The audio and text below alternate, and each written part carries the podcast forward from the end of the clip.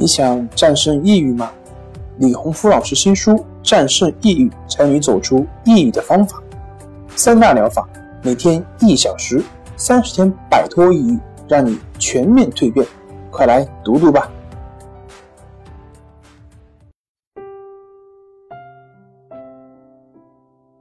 心情不好，我们聊聊吧。关系五分钟等于放松一整天。大家好。我是心理咨询师杨辉，欢迎关注我们的微信公众账号“重塑心灵心理康复中心”，也可以添加微信 “su 零一一二三四五六七八九”，了解抑郁的解决办法。今天要分享的作品是：面对抑郁症，患者家属该做什么？神经症患者的家人常常会因为患者的症状。而弄得精疲力尽，甚至到崩溃的边缘。可患者的情况却没有太大的起色，对于家人的辛苦似乎表现得毫不领情，表现出来是一个极其自我的人。也许你的某个家庭成员也会让你有同样的感觉，但如果你用心去理解，这将有助于你体谅他的这种自我主义的行为。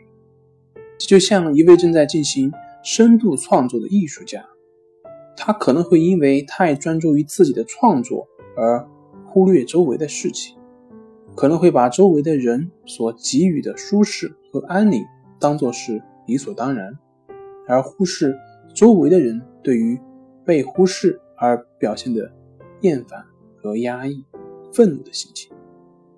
他在这个时候表现的就是一个极其自我的人。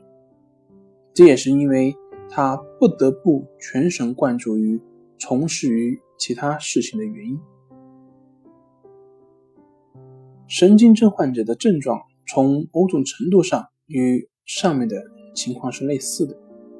对于他来说，意识到家人对自己的关注是一种负担，所以出于本能的防御，他会故意避免让自己面对这种负担，但。即使是这样，你还是需要对他这种情况表现出关爱以及同情，不要吝惜你的同情和帮助。我们应该怎么做呢？第一点是理解，多数患者的家人对患者的症状不能理解，所以往往会不能做到同情，更有可能采取一些严厉的态度进行打压批评。但是，同情和理解才能够让一个人放下防御，打开心胸，使受伤的心灵得以安抚。需要注意的是，不要鼓励自怜。你可以表示同情，但也要提醒他，要让患者明白，是他把自己的问题想得太严重了，并对于他的讨论保持耐心。第二点。保持有事可做，就是同时需要让患者保持有事可做，可以给他制定一个可实施的活动计划，让他能知道自己该做什么，而不是让患者一直都无所事事。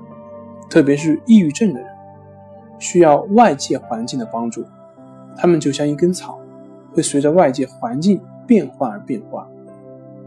如果一直让他们处在一个孤独、抑郁的环境下，只会让他们越陷越深，而无法自拔。